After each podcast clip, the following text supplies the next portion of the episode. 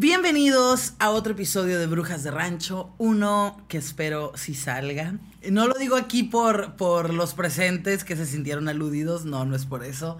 Es porque fue un episodio muy accidentado en muchos sentidos. No creen que tenemos chingo de tiempo sin grabar. No, o sea, semana y media. Se habíamos grabado, Sí. pero eh, primero que nada, hola Marlene. Hola, Karina, No ¿cómo nos hemos saludado. Bien, bien, bien.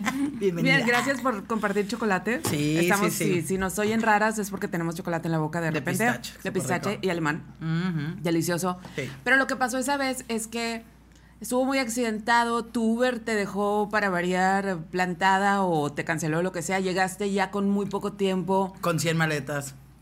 Este, ajá, con 100 maletas, grabamos como 20 minutos y luego No salió. nuestro productor se dio cuenta que había unos problemas en el audio. Sí, sí, sí. Y el tema estaba muy lindo. Lo tenemos que retomar porque aparte era un tema que daba para mucho más que los 20 minutos. Pero, este, como siempre, una disculpa. O sea, como siempre. No, yo sé que no. A veces creen que no nos importa, pero sí nos importa y no se dan las cosas. O sea, pero aquí estamos. Por ¿Cómo fin. estás? Estoy. Ok. bueno. La risa, estoy. Es, eso es una ventaja porque lo que pasa, como yo ya les he compartido, yo sufro de ansiedad. Yo vivo con ansiedad y estuve en un tratamiento muy, muy o sea, como muy serio y muy largo de, para ansiedad y depresión por varias cosas. Entonces yo dejé de tomar medicamentos para la ansiedad desde febrero pasado, o sea, no desde febrero de este año, desde el año pasado. Ya. O sea, me aventé más de un año y medio sin medicamentos para la ansiedad y todo bien y lo llevaba muy bien. Este, pero yo más o menos por ahí por el verano empecé a sentir el hilito de la ansiedad, pero luego dije, lo puedes Puedo manejar, lo puedes manejar, no hace falta salir corriendo, tienes que aprender a manejarlo, tienes que aprender. Pero pasaron varios acontecimientos que no estaban planeados, que no en sí fue eso lo que me provocó ansiedad, sino que fue lo que me, pf, Sí, me tronó. claro. Sí, o sea, como que yo venía aguantando mucho, mucho, mucho, mucho y de repente pasan cosas inesperadas que además son dolorosas, entonces, pues a partir de ahí, te la sabes, tú también que vives con ansiedad, o Sí. sea, empieza, la cabeza no para buscando tragedias, todo lo que va a salir mal, Porque todo puede salir mal. Que sí, pues, pero no todo va a salir Ajá, mal. pero, pero en tu cabeza solo todo Claro. sale mal. Entonces ahorita que digo estoy, es muy importante estar porque hoy estoy en el presente. O sea, Exactamente. creo que tengo un día que no estoy. Como los alcohólicos, ¿no? De un día a la vez. De pero la día a la neta sí es así. Entonces sí, cuando... Comentario, mira, esto me dio risa porque llegué, o sea, de hecho mi voz está bien ahora. Ajá. Ajá. Llegué con la psiquiatra, primero fui con la terapeuta y le dije, bueno, pasa esto y esto, y pues ahí sí hablamos a detalle de muchas cosas, ¿no? Porque con la psiquiatra hablas más generales y más Sí. como lo que está pasando fisiológicamente. Entonces me dijo, a ver, ¿estás durmiendo? Y le dije, fíjate que no, o sea... Casual, Fíjate que me... ¿Sabes qué me pasó el otro día de cuando me di cuenta que traía niveles muy altos de ansiedad? A ver. Me acordé de una camiseta que no había visto en mucho tiempo. Como el meme, tú eres el meme de. ¿Y esa camiseta dónde está? Pero yo estaba en la cama, Ah, claro. tapada, con el iPad leyendo. Y me acordé de una camiseta que no había visto en mucho tiempo. Yo me he levantado infinitas veces a buscar cosas. Cosas. Un anillo, un collar, una camiseta. Ajá, y obviamente me levanté a abrir todos los cajones. Claro. Ok, entonces estaba, estaba con la psiquiatra hablando de las cuestiones fisiolo- fisiológicas, me dice, oye, ¿duermes? Y le dije, fíjate que me he despertado, le dije, pues sí duermo, pero me da risa porque cuando tú estás mal piensas, ¿cómo te diré? Tratas de matizarlo, ¿no? Ajá. O sea, sí duermo. O sea, sí, 20 minutos, más Pero o menos. ¿sabes qué? Le dije, tengo como una semana despertándome de una manera muy abrupta. Me dijo, ¿cómo te despiertas? Así. Qué mensaje. Y tú. Te lo Pero bien, o sea, normal. Pero lo bueno es que tenemos salud. Y se, o sea, se cuenta dijo eso y, y se me quedó mirando muy guapa ella. Ah. Y en eso yo estaba en un sillón. No crean que los sillones de las Sí, películas sí, sí, porque no no, un los ponen, no. Sí, sí, sí. Estaba en un sillón muy cómodo, lo que sea. Debería. Y había, había unos cojines muy así como ricos, ¿no? Entonces yo tenía el brazo arriba del cojín. Y en eso ella se me queda mirando cuando le dije sí, y me levanto como. Y luego mi dedo se movió solo. Qué sonsa. Te lo juro que se movió solo y me dice, ok, segundo síntoma. Ajá, sí. y sí, le- me sí. dice, ¿hay algo más? ¿Hay algo más como que que, recuerdes, que sea físico. Me dijo que no, o sea, puede que no tengas hambre o que tengas mucha hambre, o sea, está bien, eso pasa. Pero algo más físico, le dije, ay, fíjate que me ha pasado algo que me ha despertado en las noches, le dije, y siento como eso, como cuando estás viendo una película de terror y que sientes el estómago que se comprime. Mm. Medicamento controlado. sí. Entonces empecé el medicamento anoche, anoche, justamente. Y sí, sí hace efecto. Pues estoy concentrada. Hoy trabajé, o sea, hoy trabajé mucho. Sí, te pudiste enfocar en lo distraerme. que sí, claro. Ajá, eh, tengo unas sesiones el fin de semana para, ya estoy cerrando el proyecto de, que por cierto, estoy cerrando el proyecto de las, todas las igualadas presentes. Si alguien por ahí está escuchando y quiere ser parte de mi proyecto, que se anote. Entonces, disculpa la introducción, pero creo que es importante. Fíjate que hay mucha gente y me imagino que contigo también que ah, se han acercado a la terapia justamente porque hemos tenido estas pláticas desde que empezamos Brujas de Rancho. Entonces, pues bueno, mi doctora dice que es una recaída. Eh, yo estaba muy enojada conmigo porque yo decía, no puede ser que invertí un chorro de tiempo, un chorro de dinero. Este, alguien está roncando. Es que le estoy sobando para que no le toque piada y se pone a roncar. Es Rufina que ronca, ¿eh? Entonces me dijo, es una recaída y es normal, me dijo, porque es la primera vez que sales de un proceso y tu cuerpo sabe irse para allá automáticamente. Sí, claro, porque no es un año, o sea, son mucho tiempo de, vida que, manejamos de cierta manera. Entonces, pues bueno. Sí, yo, yo en febrero, más o menos, fue hace unos meses, no tantos, no tan poquitos, pero ajá, también recuerdo que tuve como que volvía a tomar medicación, no por tanto tiempo, ajá, no por tanto tiempo, pero sí la había dejado de usar como por octubre, creo más o menos, y estaba súper bien. Pero bueno, pues unos pedillos, diría el meme. Y, pero ya realmente creo que es, no necesariamente tiene que volver a ser el mismo el mismo tiempo que lo tomabas, ni con la misma intensidad. Es lo que me dijo, va a ser más rápido. Ajá, es, es, realmente como ya sabes, o sea, y, y, también dependerá de la situación que estés pasando, ¿no? Y qué tanta solución tenga, o si es una situación en general, son varias, lo que hagas con terapia y demás, pero ay, yo tengo ya algunos meses que no voy a terapia porque tal cual mi psicólogo me dijo, ya ponle, ahorita no necesitas nada. Y, y, realmente siento que no necesito nada, pues si no la estaría buscando. Sí, a mí mi terapeuta me me despidió creo que como en abril. Ok. Ay, y yo de verdad, sí, de verdad, a menos que necesites algo, me hablas, ¿no? Esas son las buenas, ¿eh? No crean que, que esos psicólogos que les venden paquetes o que quieran hacerlos, no, tienes que estar aquí todavía mil años más, no. O que, no, en 10 sesiones, no, nadie sabe, porque el progreso es muy personal y hay gente que a veces va a una sesión de terapia y sale, pero si no es una decoloración de cabello. Y aún así no sabes si es con una, dos o tres, ¿no? O sea, realmente es una cuestión que depende mucho de ti, porque tampoco depende nada más. Es como decir, ah, mira, para bajar tanto de peso vas a necesitar cinco meses. No, porque igual le pones un chorro de ganas, igual te vale madre, igual tu cuerpo tiene algunas condiciones que hacen que se sea difícil. Entonces, cada persona, cada cuerpo, cada situación es diferente y cada situación emocional, mental, física es, uff, o sea, mil más diferente. O la otra, estás una dieta matándote de, con, tu régimen, haciendo mil ejercicios, pero resulta que tienes ansiedad, entonces estás produciendo un chorro de cortisol y no va a haber ejercicio en el mundo que te baje de peso. ¿Sí? Entonces... Son muchas cosas, amigos. Son un chorro de cosas, pero bueno, lo bueno es que hoy tomé medicinas. qué bueno. Me gusta hasta mi tono de voz hoy. Sí, sí, sí, sí, ayuda, ayuda muchísimo. O sea, y realmente a veces hay que entender y hay que poder aceptar que no siempre podemos solos. Yo quería poder esta vez. Sí, es que es eso, como, como somos personas que hemos podido solas mucho tiempo y a veces dices, puta, si antes podía y pasaban más cosas y pasé esto sin medicación, ¿por qué, porque esto no lo puedo pasar? Exacto. Así, ¿no? Pues simplemente a veces no se puede y siento que conforme van pasando los años en lugar de tener más aguante, creo que tenemos menos porque ya somos más desgastados de todo. muy agotado. Está, o sea, literal, ya somos unas piezas con que, se nos han, o sea, nos han tenido que pegar muchas veces, pues. Ya nos han reparado Ajá, ya nos han reparado, ya nos han puesto resistol 5000. Hey.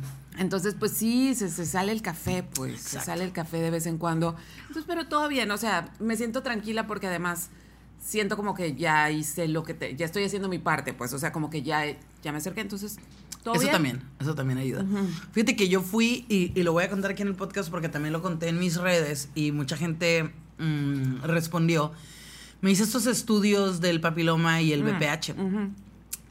Yo soy súper huevona para hacer esas cosas. Sí lo hago. Yo sí lo hago una vez al año Sí, religiosamente. tú eres, tú eres muy, muy cuidadosa con tus cuestiones de salud. Yo no. Sobre todo porque odio ir al seguro, pero odio ir al seguro así con todas las fuerzas que mi alma me da. Generalmente me lo hago por fuera. Y en esta ocasión vi esa, esa promoción y dije, ah, vamos a probar. Y de cuenta que es ah, BBVA y Salud Digna, ¿no? Ah, sí la vi la promoción. Dignity Health. Suena más fancy. Sí, suena muy internacional. Sí, con BBVA and Dignity Health. lo único que tenías que hacer era, o sea, en una, en una página te ponías tus datos, tú elegías día, eh, la hora en la que querías hacerte los estudios, te mandaban un código a tu WhatsApp, lo ponías ahí como para confirmar que hicieras tú. Y ya te daban un folio. Llegabas, o sea, te decían que si era para ti la cita o para alguien más, ¿no? Ah, mi mamá, mi tía, la chona, quien fuera, ¿no? Y llegabas ahí, metes el folio, te pasan a, a la caja. No te intentan vender nada, es como, ah, ok, muy bien. Yo pregunté por la mamografía, no me la podían hacer ese día y todo, pero bueno, también la tenían como en 300 pesos Ah, o algo barata. así, ajá. Y en cuanto, o sea, todavía ni siquiera terminaban de darme el papelito y ya me estaban hablando que ya, ya puedes pasar. Oh, o sea, rápido. en súper chinga. O sea, yo creo que no duré ni 10 minutos ahí antes de que ya estaban haciéndome el estudio. Wow, súper. Te pasan, una ginecóloga súper buena onda, te dice, o sea, te ponen, tienen como unas cosas que se llaman salas sensoriales, algo así, de que ponen música, imágenes, la luz. Muy nice, o sea, muy, todo muy bien. O sea, BBVA sí le metió lanita al, al proyecto. No, siento que en general Salud Digna le ha estado metiendo un chingo a sus instalaciones y a sus equipos. Wow. Porque, por ejemplo, me hicieron los de la luz, los de los ojos, o sea, el, el- todo el cotorreo. Y yo parece que es comercial, pero neta no, cero. o sea, realmente no. Tienen equipos, o sea, ya no es como, por ejemplo, que te vayan poniendo, no, tienen Ajá. equipos súper cabrones para toda la cuestión de optometría, o sea, pero el aparato mismo te da la graduación con un chingo de cosas, o sea, no es como, vamos a poner a otro lentecito, otro, no, es, son los aparatos, o sea, realmente todo lo tienen muy, muy pro. Pues qué bueno. Qué bueno, porque en ya un no están donde estaban en el centro cívico, Ajá, ¿eh? o sea, sí están, pero a un lado de donde está el vaquero, como enfrente de Mm, Plaza ya, Fiesta. ya. Hicieron un pinche lugar, son creo que un restaurante de comida china. ahí. Ya sé dónde. O sea, qué bueno porque todos sabemos que en este país, por desgracia, mm, tengo el chocolate. Por desgracia, la salud no es un derecho. No. Este, el sistema de salud está prácticamente, o sea, conozco gente que tuvo un accidente de carro como tú y que le dieron la cita para el traumatólogo un año, dos meses después. Claro. Sí, o sea, imagínate todo lo que se va a lesionar esa persona y los especialistas son carísimos. O sea, las citas y los medicamentos de esta semana fueron 5 mil pesos. Mm. ¿Ok? Y, y lo pude pagar ahorita, pero no sé si lo puedo pagar después, en otras circunstancias. O sea, uno nunca sabe, ¿no? Entonces, creo que Salud Digna está tratando de entrar a un mercado término medio, Sí, pero sí, haciéndolo sí. de una manera profesional. Entonces, qué bueno. Sí, la verdad, digo, obviamente no te incluyen, o sea, el servicio de que alguien te lea los estudios, pero te lo mandan.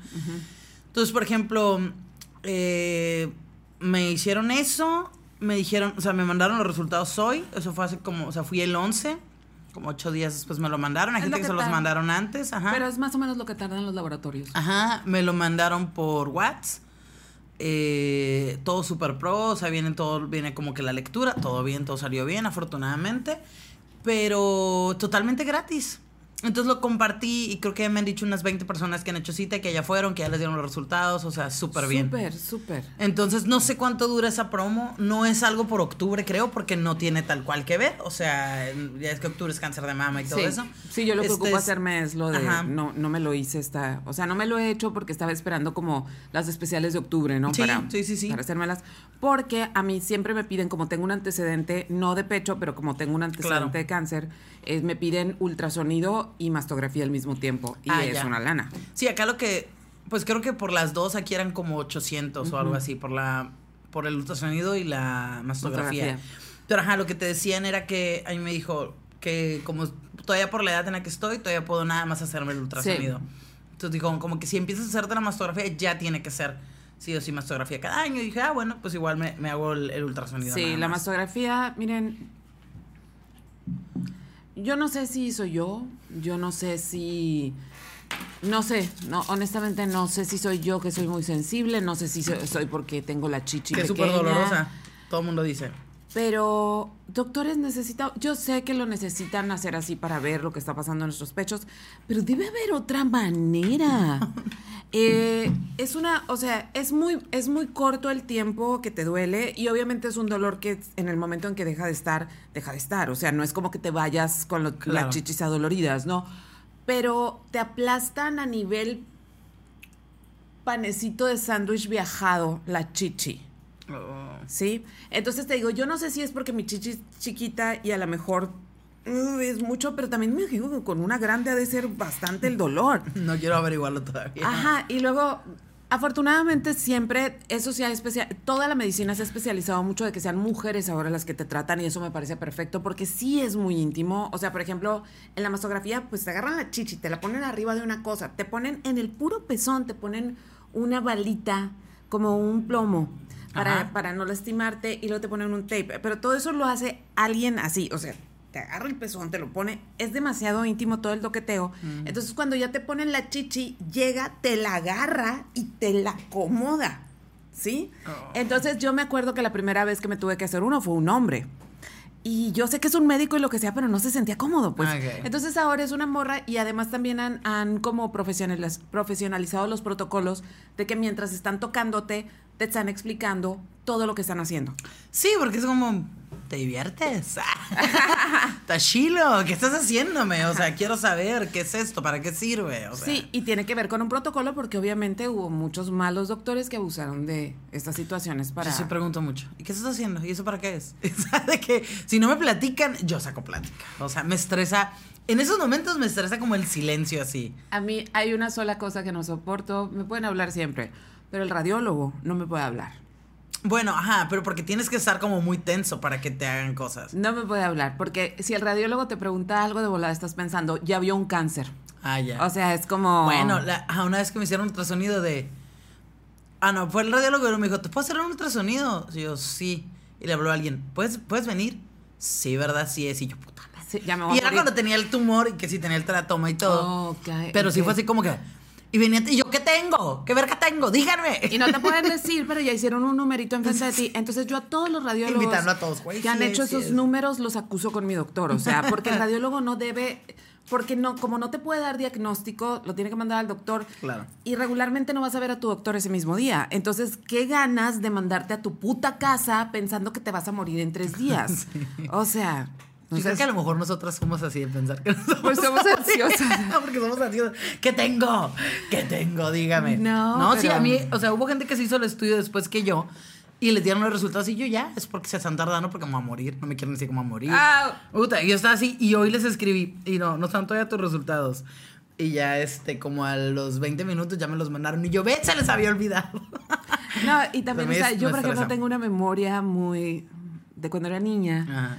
Eh, antes el Seguro Social tenía, y estoy hablando hasta hace poco, ¿eh? El Seguro Social tenía de todo lo que era la política de cáncer de mama y de ovarios y, de- y cervicuterino, lo trataban con una emergencia bárbara de que, por ejemplo, si la persona se iba a hacer análisis y salían mal, iban a tu casa en ambulancia a llevarte. Entonces, una, una tarde llegaron por mi mamá.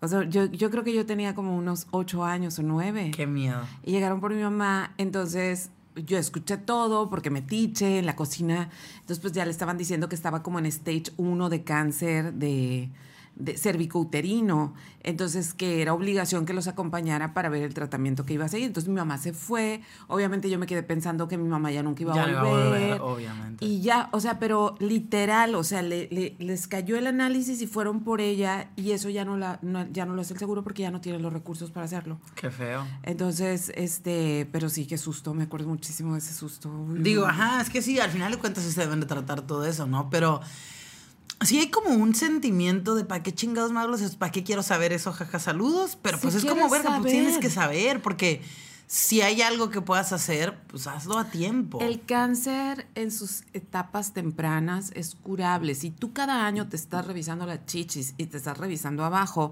puede que de un año a otro generes cáncer, pero va a ser pequeñas células que van a poder removerse. Cuando yo escucho gente que, yo he escuchado gente hoy, día 2023, morras que me dicen que tienen 30 años de una vida sexual muy activa y que me dicen, nunca he ido con un ginecólogo. Yo me quiero matar. Sí, claro. O sea, me quiero matar porque es como, como, o sea, No, ¿Cómo? y es que aparte, o sea, son mil cosas, ¿no? Porque por más que digas, yo siempre me cuido, amiga, amigas, Amiga. todos sabemos que en algún momento se te ha pasado. Ah, mira. Y no sabes con quién chingados estás. Y no sabes con qué pinche gente se mete la persona con la que te metiste. Porque tú puedes, ser, tú puedes tener control de ti, ¿no? Ah, fíjate que yo me hice el estudio tal tiempo y después de esta persona no estuve con nadie más que con esta persona. Pero tú crees que esa persona no estuvo contigo. ¿Quién sabe con quién pitas más estuvo? O sea, entonces es, es una certeza que tú no puedes tener. Y, y en cuántos casos hemos escuchado de mujeres casadas que nunca en la pinche vida tuvieron intimidad con ninguna otra persona más que con el marido. Pero el con- marido, pues con muchas y terminan más. con chancros. Sí, sí, sí, o Horrible. sea, con sida, con un chingo de cosas. Entonces, no es mal pedo. Al final de cuentas, creo que es importante que lo sepamos, ¿no? Si lo puedes hacer así, como eso que les estoy diciendo, que es gratis, ahí les puse el link. Bueno, se los puse en mi Facebook, igual lo voy a dejar como destacado en, en redes. Pero, mm, pero háganlo. O sea, no está de más, es necesario. Es a veces doloroso, incómodo, pero bueno. Sí, y además, por más que nos cuidemos, y lo que dices es cierto, no sabemos lo que, lo que hace la otra persona. Salud. Ay, gracias. También está el factor de que los condones se rompen, de que los condones se salen, o sea, no, no, son nada- 100% confiables. Ajá, no, nada más es. Entonces, es- todo contacto sexual siempre conlleva un riesgo, el que sea desde embarazo hasta una enfermedad o incluso hasta eh, incompatibilidad de pH. Ah, sí. O sea, ya ves que de repente alguna persona ahí como que, no sé, te da una infección, pero no infección dañina, sino que Ujú. la- los- Algo. algo no, no cuadró. Yo me imagino que es cuando el cuerpo dice, esta persona no. Con esta persona Es su no. cuerpo reaccionando. No se hace, no se hace, joven. no le sigas. Ajá, entonces siempre hay riesgos, o sea, Sí. la sexualidad siempre va a tener un riesgo, entonces si tú tienes vida sexual activa, con más razón, si no, también, También. ¿por qué? Ahí están, o sea, porque mucha gente, yo me acuerdo cuando era más, cuando era muchacha y que estábamos en la universidad, mucha gente no quería ir a la gine- al ginecólogo porque no habían empezado su vida sexual activa, pero eso no tiene que ver y el ginecólogo no te va a hacer nada que te dañe en caso de que Exacto. en caso de que no tengas vida sexual, pero bueno, qué padre que qué padre que se está haciendo eso, Sí, ¿eh? muy sí, gratis, sí. muy su- muy suave. Y la verdad es que fue bien. Pero bueno, ese no era el tema que traíamos. Vi una película, te la recomendé, porque esta película la vi sin mayores expectativas y aunque en sí me parece que pudo haber sido mejor la película, me gustó mucho el tema que trató y la conversación que desató esta movie, ¿no? Porque tiene elementos que hacen que mucha gente le llame la atención, es una especie de thriller como sexualón, pero porque tiene ciertos elementos, pero son un pretexto para atraer a cierta audiencia, siento yo, como a ciertos hombres. Creo que sí, creo que sí. De que se queden entretenidos y les haga eco el otro tema. Sí, que es la fragilidad, mm, Exacto. la masculinidad frágil, Sí. endeble, violenta. Sí, sí, sí. Y el, y el cómo una relación puede funcionar bien si el hombre es el que más gana, si el hombre es el más chingón, si el hombre es el que tiene un puesto más alto, si el hombre es el proveedor, pero no del lado contrario. El- la película les vamos a contar un poquito, se llama Juego Limpio. Está en Netflix. Fair play Ajá, también fair play. encuentran. Y básicamente es de una pareja que trabajan eh, los dos juntos en una onda de casa de bolsa, Uno- como de inversiones. Uno de esos lugares malditos que están acabando con Sí, todo. tipo sí. Wall Street, Ajá. una cosa así, ¿no? Eh, una casa de inversión. Y entonces ella es, por lo que se ve, la única mujer que trabaja ahí. Sí. Trabajan los dos juntos, pero tienen que fingir que no trabajan juntos por, Por políticas, políticas de la empresa, ¿no? Entonces ellos no solo tienen una relación, sino están comprometidos, se van a casar. Y se ve que es una relación, al inicio es una relación Bonita. bien bonita. Sí. Ejemplo, un poquito de spoilers, o sea, están en este rollo en una fiesta y entonces se ponen así medio horny. Total, se van al baño, aquí voy luego a un paréntesis sobre esto. se van al baño y entonces empiezan pues, a hacer sus cosas y el vato se baja a hacerle sexo oral. Entonces cuando se levanta, trae sangre porque allá le bajó y, y está todo el vestido manchado, pero la escena ni siquiera es, o sea, no te molesta, pues te da mucha risa. Claro. Y además se nota como un nivel de intimidad muy padre entre ellos. Sí, no, es Porque- como de, Ajá. ay, Dios mío, perdón. O sea, es como de que, jaja, Ni es pedo. guácala, o sea, es como, Exacto. ah, jaja, o sea, Sí. los dos riéndose. Entonces dije, ay, mira qué padre relación, se nota como que es una relación bonita. Y empieza muy bonita la película por eso, porque Sí. es como, ay, qué chilo, o sea, qué bonita pareja. Ajá, pero lo que se me hizo exagerado parecía, dije yo, pues como se la estaba chupando, que, que está todo vestido Ah, manchado, dije que pues, le escupía, o sea, así como, güey, o sea, no sé, pero generalmente los hombres se quedan ahí, ¿no? Instalados. A lo mejor se iba limpiando en el vestido cuando iba subiendo. Puede ser, pero Puede parecía que le habían acuchillado a la Sí, pobre. era mucha sangre para lo que en realidad Era mucha es. sangre, ajá, Sí. de que amiga, o sea, pero bueno, este, creo que tuvieron, quisieron ejemplificar de más, ¿no? Sí, para que quedara claro. Para que quedara claro, ¿no? claro. Entonces, de ahí eh, se ve que, bueno, alguna de las personas ahí se queda un puesto vacante, que es un puesto como el encargado de cuenta o algo así. Pues importante. Ajá, es un puesto importante. Y piensan que se lo van a dar a él, al novio, al prometido. Y ella está así bien emocionada. Pero súper emocionada. apoyándolo, claro. Están hablando de cuando él tenga esta responsabilidad. O sea, Él dice, yo, voy a- yo te voy a ayudar, voy a hacer que tú crezcas también para que entonces no tengamos que andar en secreto. O sea, ajá. muy sea, bonito. sí, muy apoyadores, muy, muy padre, ¿no? Entonces resulta, resulta y resalta Ajá. que le hablan a la morra a la oficina, el jefe, y le ofrece. A un bar. a- la, ajá, la cita en un bar. Primero le hablan, ¿no? La oficina, y claro, oficinas Wall Street, oficinas todas abiertas donde todo el mundo se da cuenta de lo que está pasando. Obviamente, desde que la llamas a oficina, todos empiezan como. mm, o sea, todos los vatos a pensar, ah, se la va a coger, y luego queda de verse. O sea, nadie en la oficina sabía que le iba a ver en un bar, pero obviamente su novio sí, porque es su novio. No, le habló en la madrugada. ¿Sí? Le hablan, Ah, hace cuenta que están la como bien jetón, pero le habla el comp, o sea, no es el compa, es como otro compañero Es de el ahí. otro socio, El otro socio, pero no es el, el que chilo salía en chilo. Mad Men. Ándale. Que ahora está muy delgado. Sí, eh, Se ve muy exactamente, se ve muy guapo. Sí, sí, sí. Ah, pues él eh, le habla y él es como que no tienes que ir, pues es de trabajo, o sea, pero son las 2 de la mañana, no sé qué pinche hora era, ¿no? Llega, se encuentra el, ya no estaba ese morro, estaba el jefe jefe y le dicen que ella es la que va a tener el puesto. Ajá, y, y el jefe se lo dice sin tirarle la onda. Cero, no hay ningún otro nada. cotorreo. Le dice abiertamente como, ¿sabes qué? Tu carrera, bla, bla, bla, bla, bla, bla. O Tienes sea, una visión es- especial para ese trabajo. Ajá, incluso como que ya la había rastreado todo lo que ella tenía de antecedentes escolares desde muy chiquita, o sea, ¡guau! entonces, obviamente ella se emociona muchísimo, pero en el camino a su casa se da cuenta del pedo en el que está metida.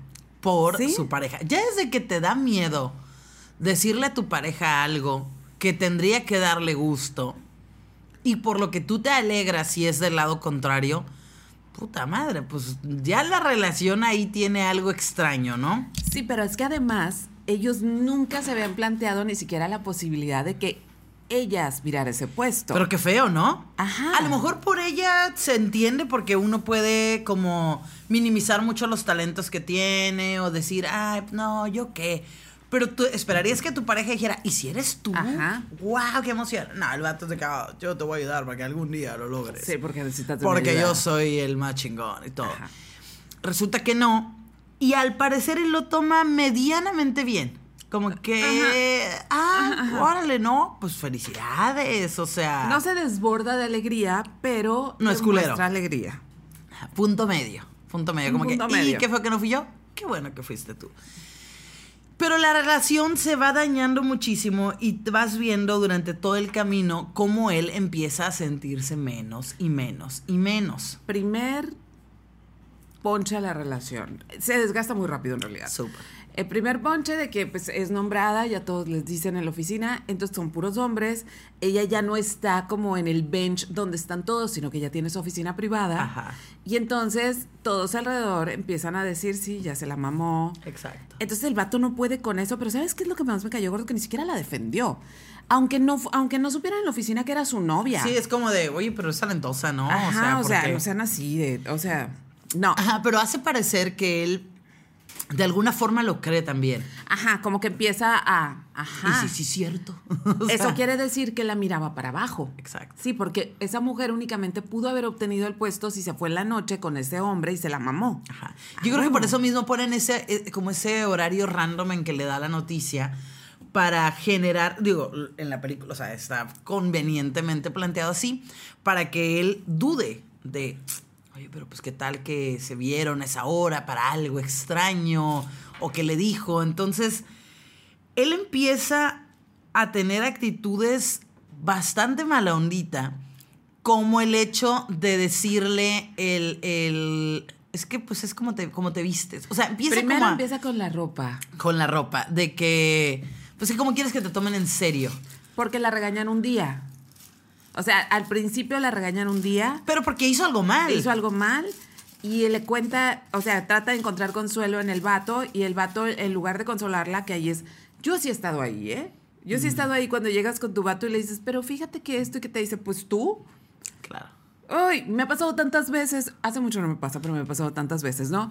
Este, y es como, what? O sea, Sí entiendo que la pareja no tiene todo el tiempo que darte la razón si no la tienes, pero es muy diferente decir, ah, amorcillo, qué mala onda. Y ya cuando pasa el momento, oye, creo que tal vez, o sea, pudieras hacer tal cosa o esto podría ayudarte a que desde inicio digas, pues tú, ¿qué tal? O sea, como que... tú como te vistes, ¿cómo Ajá. vas a ganar el respeto de los vatos? Que en realidad la morra no se vestía mal, pero no se vestía como una gran ejecutiva. Porque no lo era hasta ese momento. No se había asumido como con el traje sastre y todo Sí, esto, ni tenía, pero aún así se veía súper guapa, es muy guapa la morra, ¿no? O sea, no tenía ni la lana a lo mejor ni el puesto para ello, ¿no? Entonces, él empieza a hacer cosas intentando eh, generarle inseguridad, generarle como dudas acerca de sus talentos.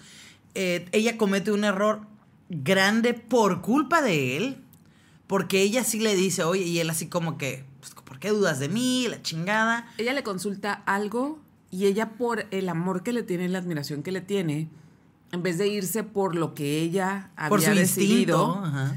va y propone y habla y propone lo que su gato había propuesto. Porque ella sí va y está tratando de hacerlo crecer. O sea, también lo siento como una forma de quiero salvar esta pinche relación. No, claro. Para que este vato se sienta bien, para que la chingada. Entonces está intentando hacer eso, le va mal. Y después él le, él le da otra idea y ella dice, ya la chingada en Ajá. él. Me Pero aparte le va mío". muy mal y el jefe le dice, Pero feo. maldita perra Perra estúpida. ¿Cómo? Maldita perra estúpida. Sí. Y hace cuenta, es muy mal el jefe.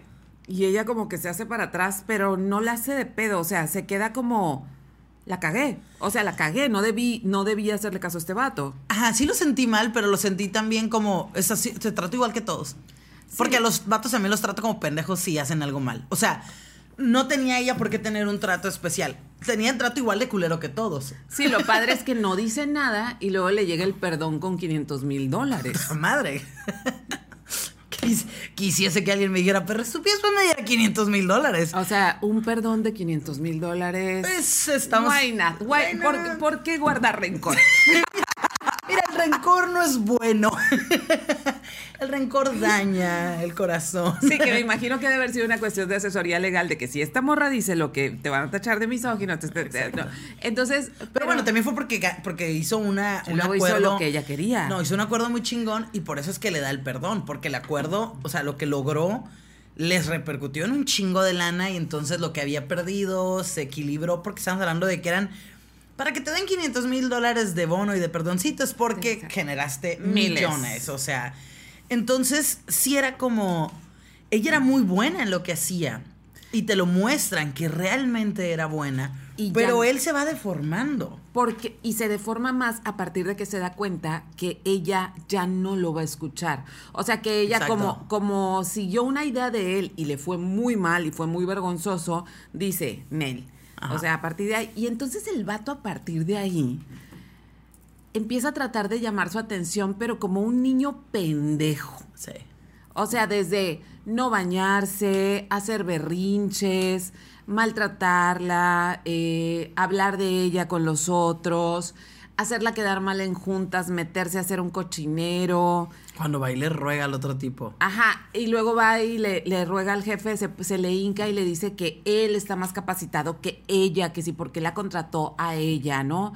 Unas cosas de que, pero tú sí ves, y esto me gustó mucho de la actuación de la chica, de este momento cuando una persona se voltea, una persona que tú pensabas que estaba contigo se voltea y se pone contra ti. Yo creo que no hay, no hay nada que duela más en la vida. Claro. Sí, nada, porque es como soltarte así en un precipicio, ¿no? Y, y no- Ay, chíngate. y ay, chíngate. Entonces, esa parte, afortunadamente ellos no sabían, o sea, la empresa no sabían que eran pareja, ¿no? Pero después de que hace el cagadero, sí se presenta la cena de compromiso, porque tenían una cena de compromiso y ella pensaba que él ya no iba a ir y que ya no había compromiso, porque de verdad habían sido Cosas horribles. cosas horribles. Y aún así la morra, morra a fin de cuentas, dice, bueno, a lo mejor ya recapacitó, porque obviamente ya lo corrieron del trabajo.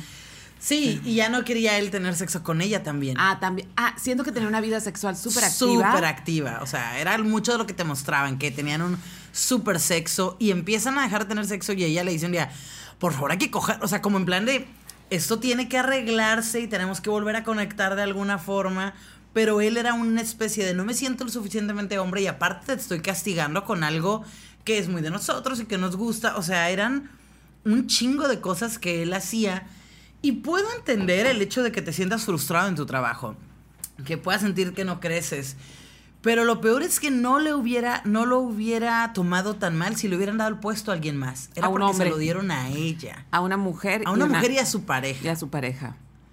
O sea, entonces es como, ta madre, qué, qué horror el pensar que tu pareja se pueda poner así, el que tengas, o sea, en, en el caso de, de esta morra y de muchas mujeres, tener que hacerte poquito menos para que tu pareja se sienta Hacer- bien. Hacerte pendeja para que el pendejo se sienta Sí. bien. Entonces, lo- estamos haciendo muchos spoilers. No es la gran película, pero creemos que el tema es, es Sí. importante.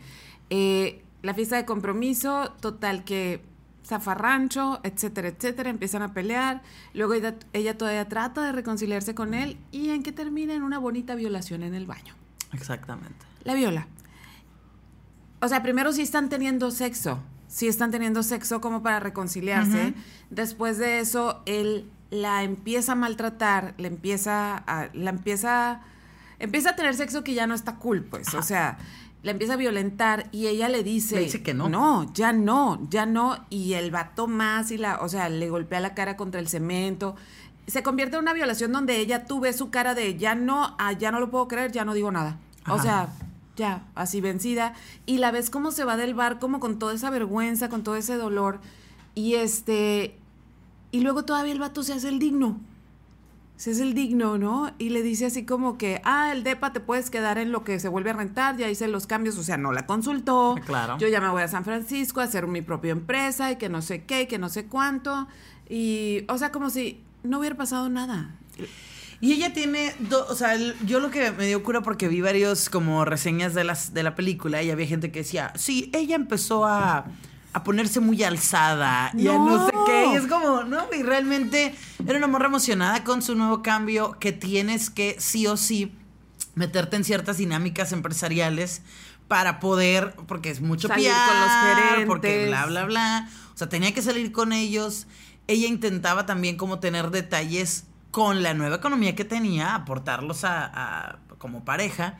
Pero a él todo eso le caía como me está restregando en la cara Sí, su sí, éxito sí. y su dinero cuando él no era la intención de ella. Era, o sea, yo creo que es- esta película es como el ABC de la masculinidad frágil, ¿sí? El vato que se cree muy vergas. Le que- mueves poquito. Hasta que una morra le sale más chiluda. O sea, Y digo, se me hace muy difícil porque siento que cada pareja funciona de formas diferentes y cada pareja tiene sus dinámicas y hay parejas que pagan 50 y 50, hay parejas que el hombre paga más, que la mujer paga más. Y como sea que funcione, lo que sea que funcione para ti, no creo que haya nada que esté mal o bien. no. Si funciona, si, si, es, es, buena un para las dos acuerdo, partes, si todo el mundo está de acuerdo, si, si es, o sea, conozco parejas en las que los hombres son los que se encargan de la casa. Ah, yo también. Porque la mujer consiguió otro trabajo mejor y entonces económicamente para la familia fue así.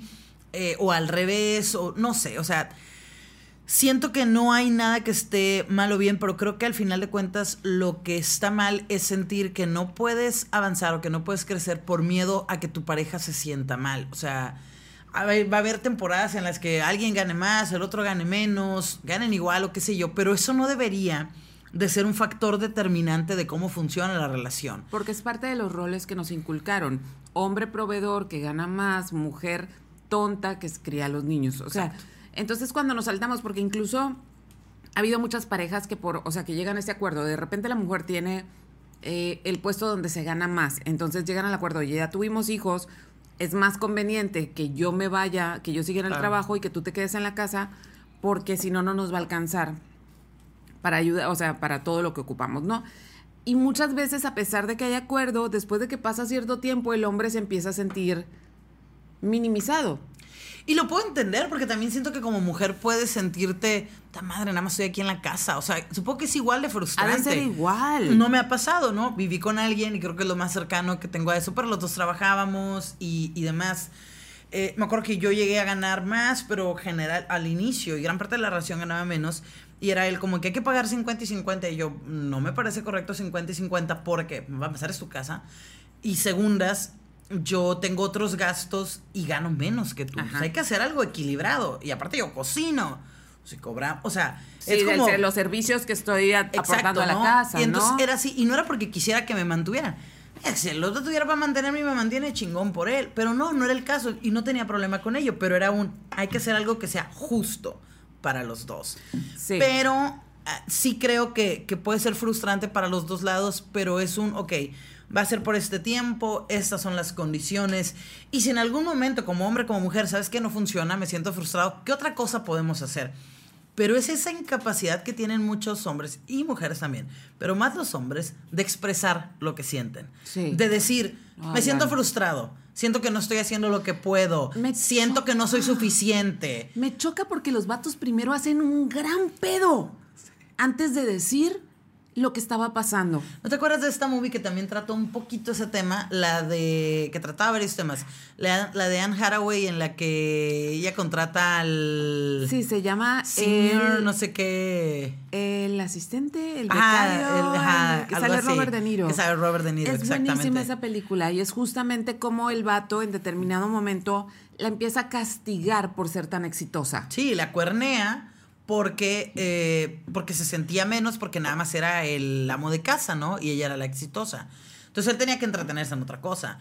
Y después le dice, pues es que esto y no sé qué, ¿no? Y como que ahí no me acuerdo si lo arreglan o no lo arreglan. Lo, lo, triste del caso es que la mujer, o sea, el, el personaje de Anne Hathaway se incluso llega la idea de venderle, de dejar la presidencia de la empresa para poder estar en casa, porque dice, bueno, mi empresa ya es muy grande, ya puedo ausentarme, pero era para que él se sintiera bien. Exacto. Y no era algo que ella quería hacer. Ajá. Entonces, sí es, o sea, creo que esa película lo maneja muy bien. También. Y las masculin, o sea, hablar de masculinidades frágiles es, es algo que sí tenemos que hablar porque muchos de esos, o sea, muchos de los problemas que tenemos a la hora de comunicarnos entre hombres y mujeres tienen que ver con eso, porque nosotras hemos sido educadas y no me, o sea, ahorita se van a acordar muchas de mil cosas. Hemos sido educadas para estar deteniendo a los hombres, ¿sí?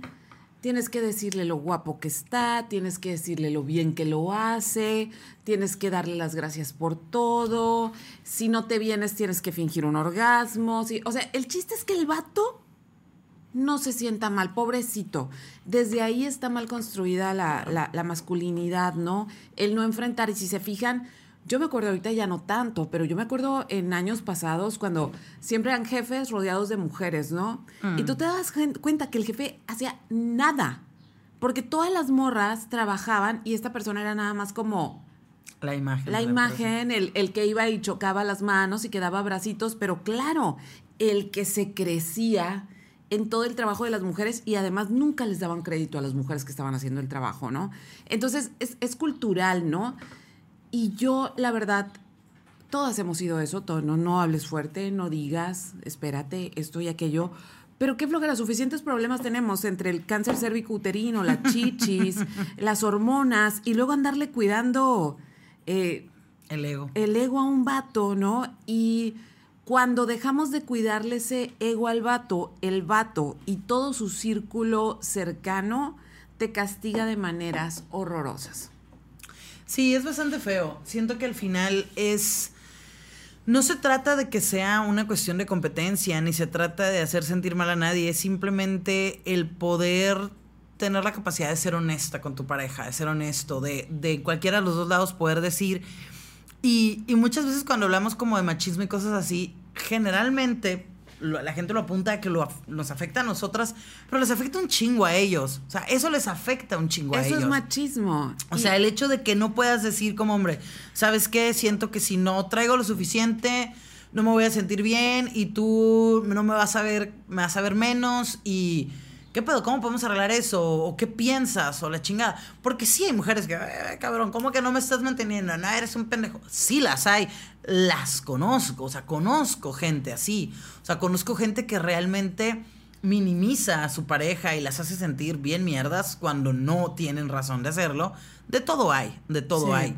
Pero al final de cuentas es poder tener esa capacidad de comunicarte y de llegar a un acuerdo. Porque pues a menos que hayas nacido millonario y sepas que no, no te va a acabar la vida, no te va a alcanzar la vida para acabarte la lana que tienes, es, un. A veces vamos a estar arriba, a veces vamos a estar abajo. Ajá, o sea, Entonces, no, tu valor como persona y tu valor como hombre o mujer dentro de la pareja no va a depender siempre de la economía, de que también te veas, de que. Porque es son cosas que van a variar muchísimo. Son tan transitorias, son tan transitorias. Y ni siquiera estamos hablando de vejez, o sea, no, no, estamos hablando de alguna enfermedad.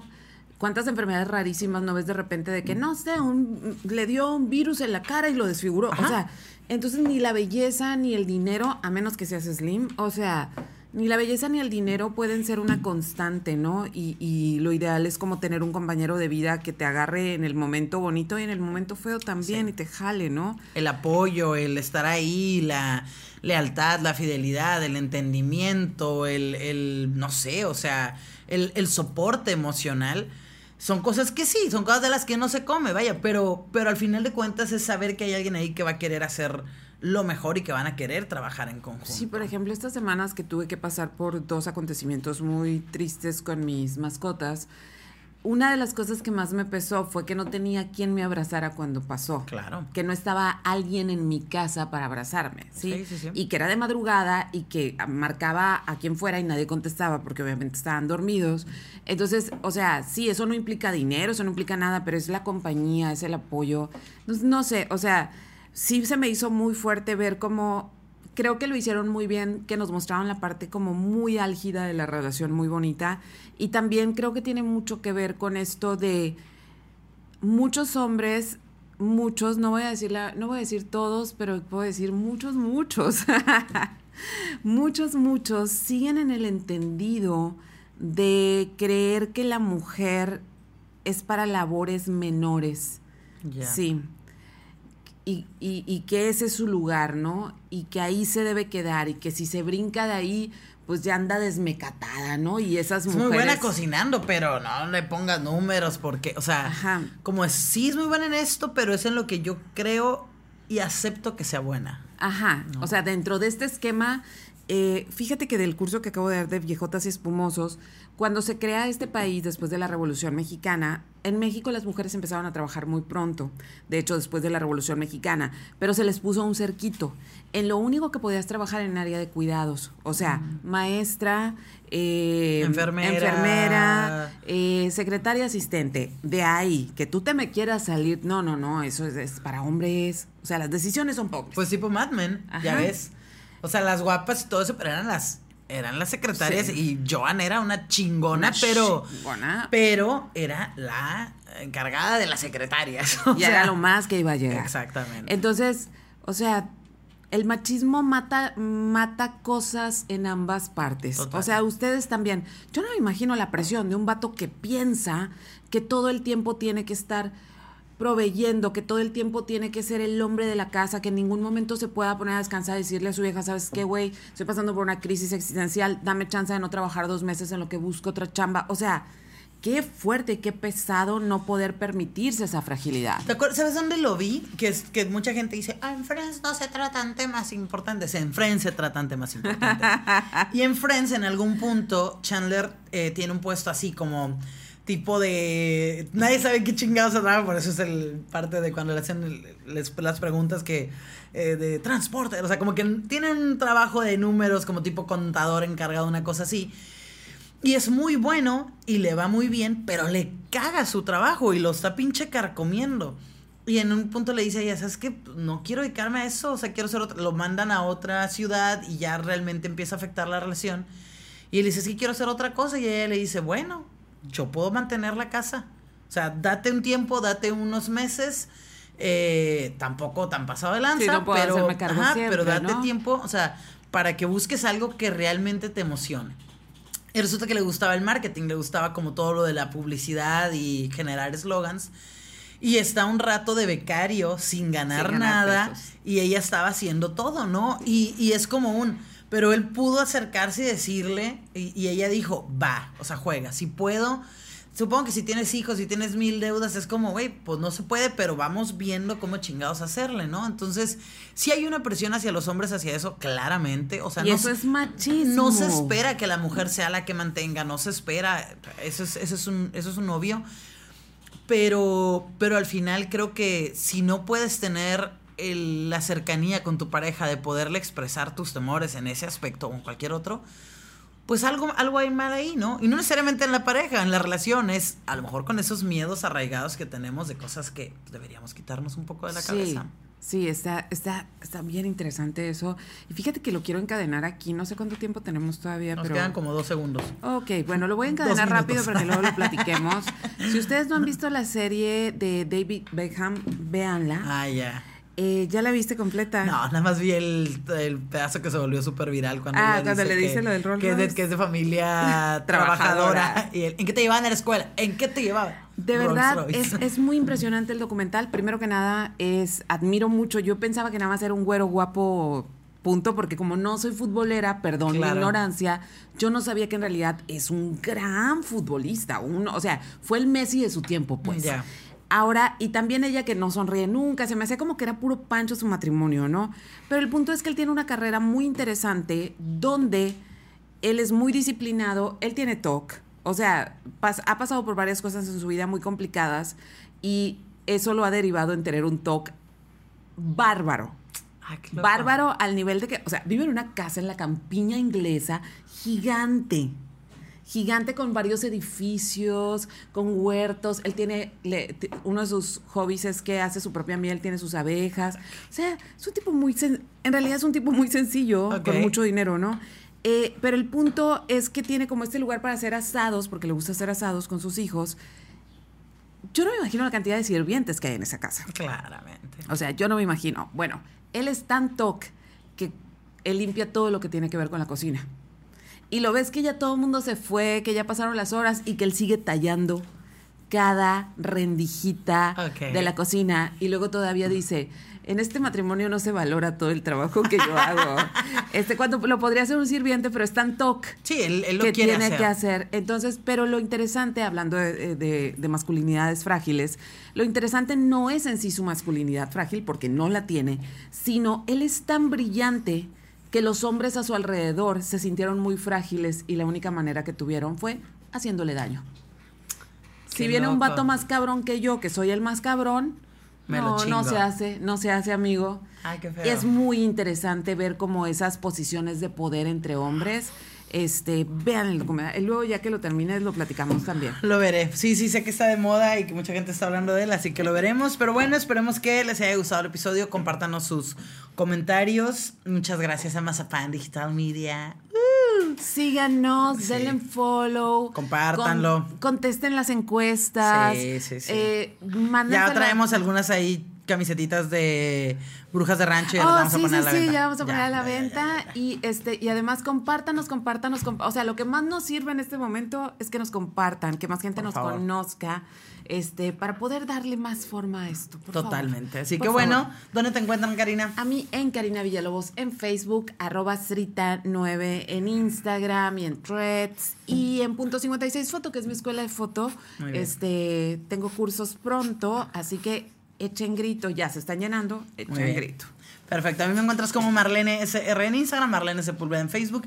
Y en los 40 a las 5 de la tarde. Ahorita ya vamos corriendo para allá. Así que cuídense mucho. Bye. Bye.